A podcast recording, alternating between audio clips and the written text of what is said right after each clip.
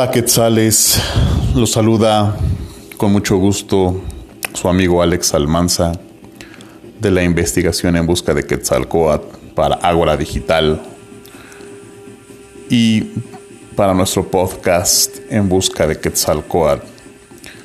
Eh, en, este, en esta ocasión te traigo una, una pequeña narración en donde habla del México antiguo, en donde nuestra deidad Quetzalcoatl se habla como o se le trata como un héroe cultural. Así que, bueno, empezamos. La serpiente emplumada, el héroe cultural. Tal vez desde finales del periodo clásico en Mesoamérica, 900 años después de Cristo, la naturaleza divina de la serpiente emplumada comenzó a ser encarnada por los numerosos personajes que asumieron sus atributos y a la vez las preocupaciones y aspiraciones de los pueblos de los que eran protectores. La aparición del monstruo mítico de los orígenes sirvió para fundamentar el inicio de las dinastías nobles de muchos pueblos mediante personajes históricos que eran mezcla de sacerdotes y gobernantes, cuyas hazañas son parcialmente históricas y a la vez mitológicas. ¿Dónde y cómo ocurrió esto es aún tema de debate. Aparentemente, el culto de varias deidades antiguas, como la serpiente emplumada, el dios del viento y Venus, se fusionaron alrededor de estos héroes míticos, debido a la existencia de un sistema más amplio de comunicación religiosa, que permitía compartir los principales elementos del culto entre, entre todas las regiones mesoamericanas. Son muchas las figuras de personificación a la ancestral serpiente emplumada, como sacerdote y héroe, entre ellas se menciona a Gugumatz, Kukulkan, Totepeu, Japop y muchos más. Uno de estos personajes descrito en los códices mixtecos es Nueve Viento. Los dioses del cielo nocturno le entregaron los atributos del dios del aire.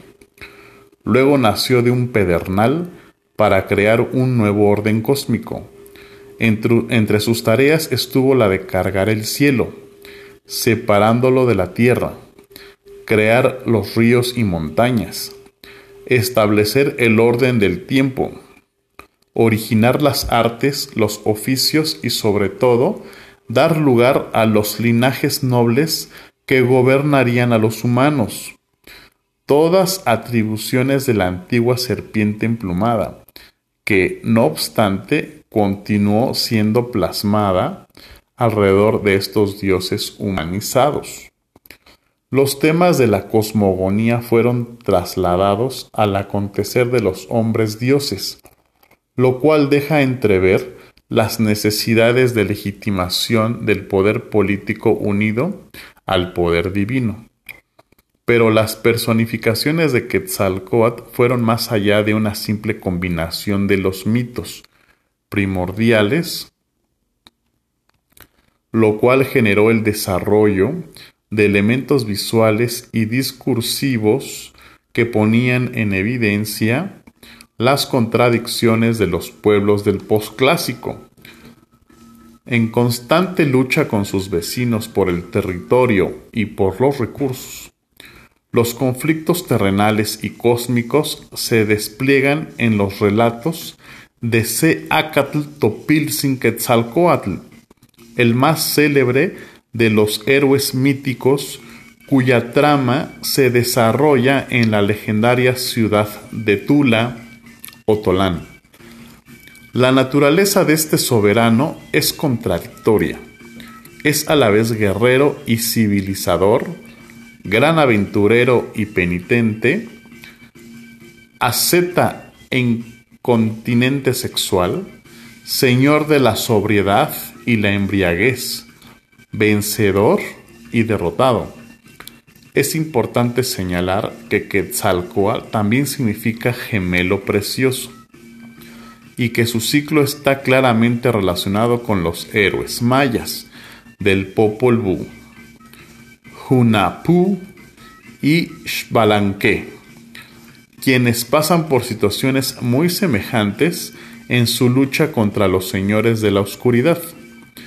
La condición sobre los la condición doble de los gemelos se extiende a diversas circunstancias opuestas y complementarias.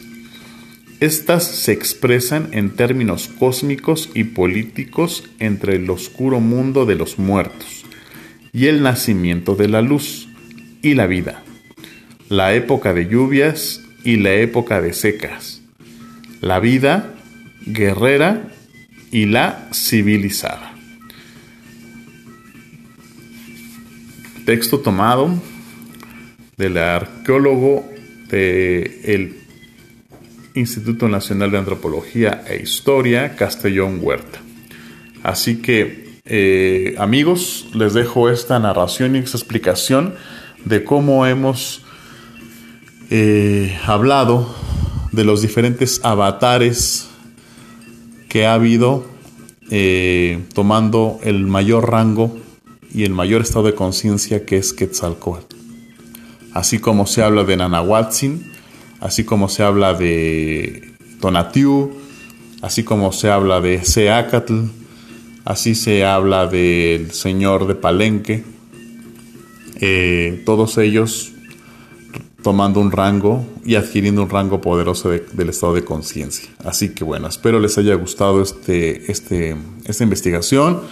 Así que eh, les mando un abrazo, síganos eh, por nuestro podcast. Eh, también se puede sintonizar por Spotify y también por ahí en Apple Podcasts. Ya estamos también en esas dos aplicaciones, así que suscríbanse, denle me gusta, síganos por nuestra página de Facebook, la cual está eh, creciendo gracias a todos ustedes. Así que les mando un abrazo de luz.